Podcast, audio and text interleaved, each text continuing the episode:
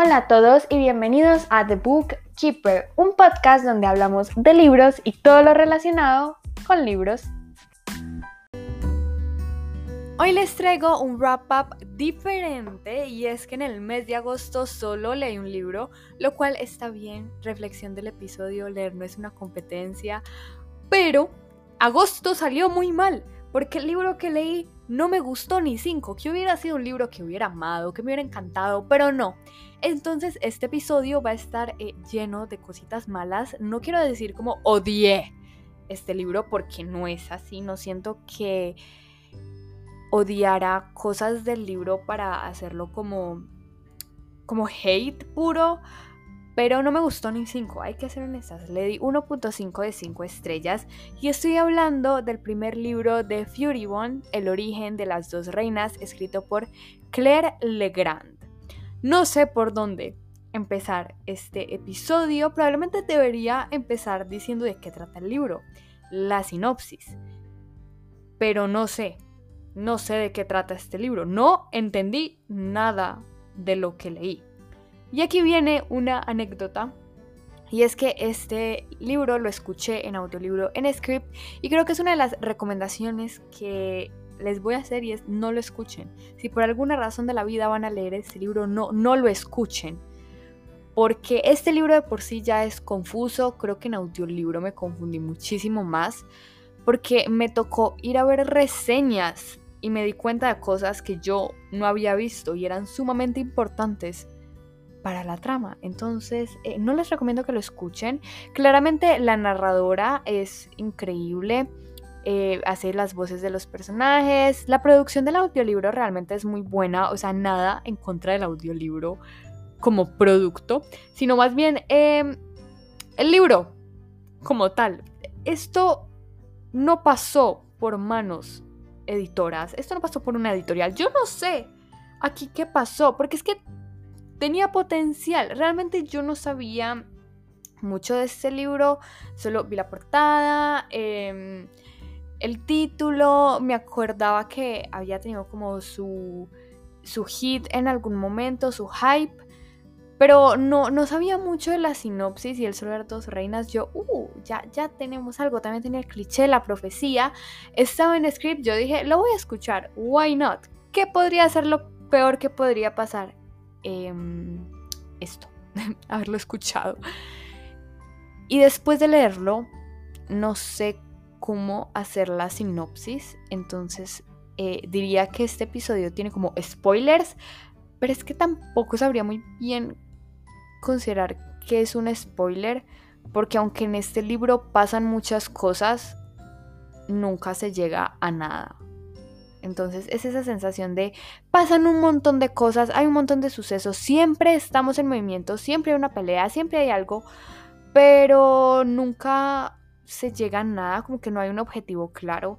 Entonces eso es bastante frustrante, pero les puedo decir que pues aquí claramente tenemos como a nuestras dos protagonistas, de las cuales se me olvidó el nombre y me tocó ir como a la sinopsis del el libro para poder recordarlas y tienen nombres muy parecidos y es Riel y Eliana.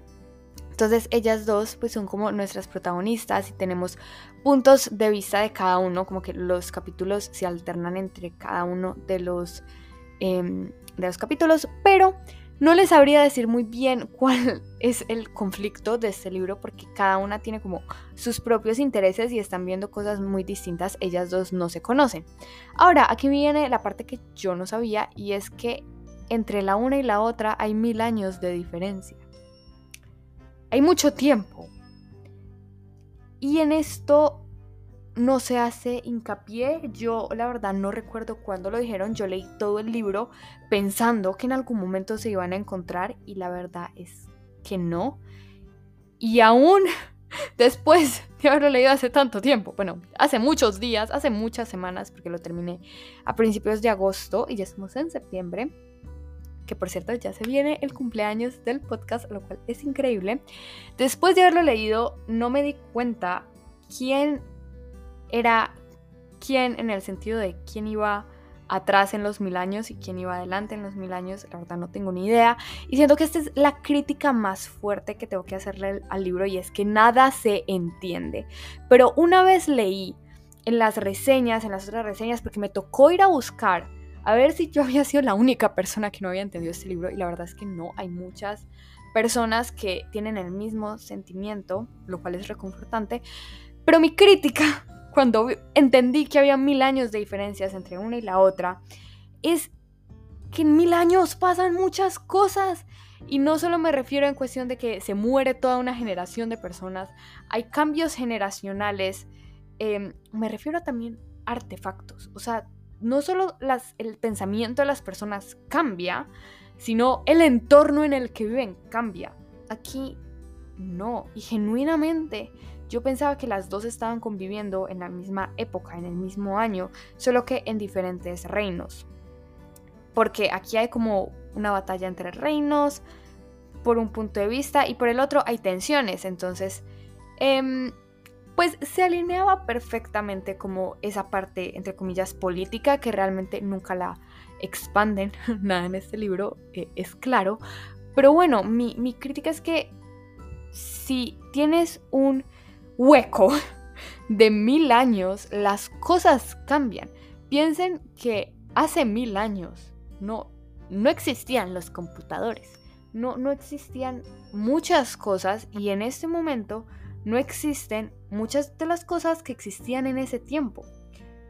Todo cambia y este libro no lo hace relevante, parece que estuviéramos viviendo en el mismo tiempo y eso me parece muy grave no me gustó, tienes que ambientar bien tu historia. No me importa que sea un mundo de fantasía.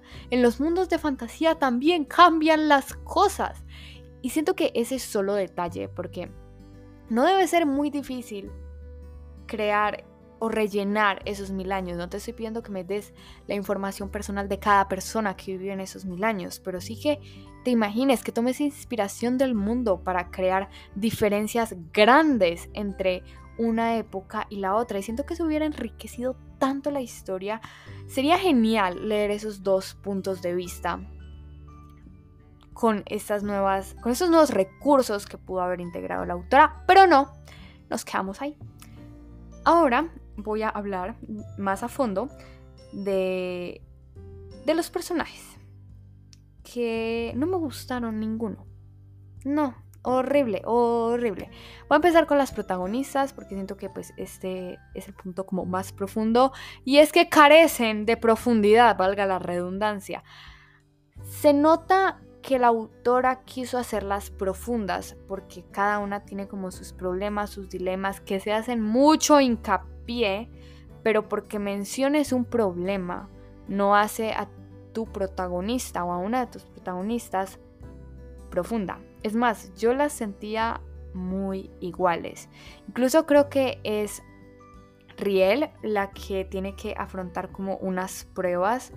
Algo que se me hizo muy fastidioso es que se hace mucho hincapié en lo fuerte que es, en lo poderosa que es, en que ella puede todo, que en ningún momento sientes que la prueba sea real y que ella esté corriendo peligro o que le duela. Nunca tienes empatía por lo que ella está sufriendo, porque como es tan poderosa, pues va a lograr salir victoriosa de las pruebas. Y efectivamente sale victoriosa y no te sorprende.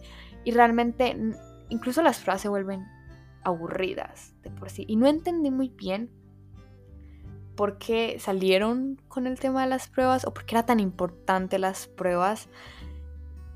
Porque siento que el asunto se pudo haber resuelto de otra manera. Como que eso no me convenció mucho. Siento que era para mostrar su poder y tal vez para que tuvieras empatía con ella. Y realmente no pude tener empatía con ninguno de los personajes. Porque además de los principales, los secundarios siento que no tienen eh, la profundidad de un personaje secundario. No hay, no hay nada que te haga querer saber de sus vidas o por qué son tan importantes para el protagonista. Por ejemplo, en, el otro punto de vista, que sería el de eh, el, Eliana, sí tenemos un poquito más de personajes secundarios, como que sí hay muchas más interacciones, más conversaciones. Em, más tensiones, ya sea familiares o románticas, pero carece totalmente de, de, la conexión con el lector. Y siento que eso es muy importante, porque bueno, si vas a hacer todo confuso, al menos haz que el lector quiera leer a los personajes, pero no. También algo que pasa que siento que está muy ligado a las protagonistas, que esto, esto de la profecía y los poderes no está bien explicado. Lo de los ángeles, portales, reinos, todo eso fue un dolor de cabeza y no entendía nada. Pero la autora tampoco hace mucho énfasis en en explicártelo. Y no quiero decir que tenga que hacer lo que se conoce como infodumping, que es como en diálogos o en cosas que te sacan la enciclopedia del mundo y, como que sientes que para la historia para explicarte y después continúan. No, esa tampoco es la idea porque ese es el otro extremo. Pero tómate el tiempo de tener conversaciones donde podamos empatizar con, con los personajes, pero también donde podamos conocer el mundo, sus frustraciones, las profecías, la historia de tu mundo, porque lo dije, mil años. Eso es mucho tiempo, mucho que explicar y realmente eso nunca sucede. Entonces es bastante frustrante porque todo el tiempo hay acción, todo el tiempo nos están mostrando em, estos poderes, estas habilidades pero nunca tenemos escenas como más pausadas donde nos digan, por ejemplo, por qué tenemos que juntar a dos personajes románticamente hablando, como por qué queremos que esta parejita triunfe al final, o por qué queremos que se besen, o esto o lo otro, un ejemplo, o por qué no queremos que esta amistad se rompa, o por qué eh, esta situación familiar nos tiene que tener al borde de la silla sufriendo. No, eso no pasa porque no hay el tiempo para desarrollar. La autora como que lo pone como, mira, es, esta va a ser la próxima parejita y te lo tienes que creer. No, no, no funciona así. Construyelo, muéstramelo para que me lo pueda creer y, le haga fuerzas a la parejita, pero no, las cosas no suceden así. Pero bueno, eh, ya para ir terminando esta reseña un poco hater, pero, pero no quiero no quiero generar mucho hate, pero sí tenía que sacar como es todos estos sentimientos que tenía, es que hay ciertas eh, escenas que serían catalogadas como spicy, picantes, pero para mí no lo fueron. Siento que fueron muy grotescas, la verdad. No me gustó cómo se manejó este tema, ni cinco la sexualidad de las protagonistas. Ay, siento que era muy metido a la fuerza. Lo que les digo, sobre todo sentía que era grotesco leer, bueno, en este caso escuchar ciertas escenas. No me gustó ni cinco y tampoco sabría muy bien cómo describirlo como punto por punto, porque no me gustó y porque me pareció, eh, pues, de esta manera como tan ordinaria. Porque a mí no me molesta leer escenas spicy, pero siento que estas ni siquiera pueden ser consideradas así, porque hay algunas que que, ay, están muy mal, no está bien lo que escribió esta autora, no. Entonces, pues eso me conflictó mucho, pero estaba como en el fondo de mi cerebro hasta que leí algunas reseñas que tenían como este mismo problema y lo detallaban un poquito más. Por si quieren leer, hay muchas reseñas en Goodreads que siento que son bastante claras con muchos de los temas. Incluso leí reseñas positivas y no las entendí. Lo tengo que admitir. Leí reseñas de 5 estrellas y todo, porque sí, el libro tiene reseñas de 5 estrellas, pero sentí que leímos libros completamente diferentes. Entonces sí, para terminar esta reseña con, con ese punto que siento que resume todo lo de los personajes. Y sí, el problema más grande es que no se entiende absolutamente nada, no podemos empatizar con los personajes y el world building es muy pobre, lo cual me duele bastante porque lo que más disfruto de leer fantasía son precisamente estos mundos.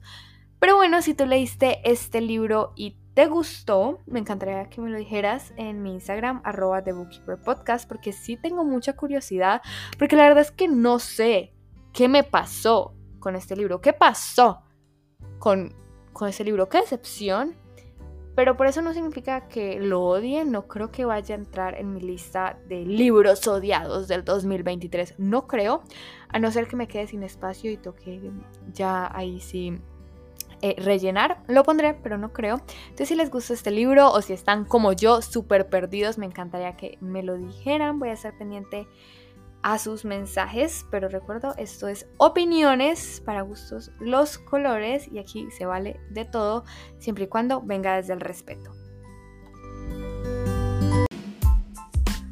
Y bueno, eso fue todo por el episodio de hoy. Espero que les haya gustado y gracias por llegar hasta el final, como yo llegué al final de este libro. Y espero que el próximo wrap up esté lleno de cinco estrellas, porque lo necesito, lo necesito en mi vida. Yo los veo en el próximo episodio que como les digo ya se viene el cumpleaños del podcast. ¡Chao!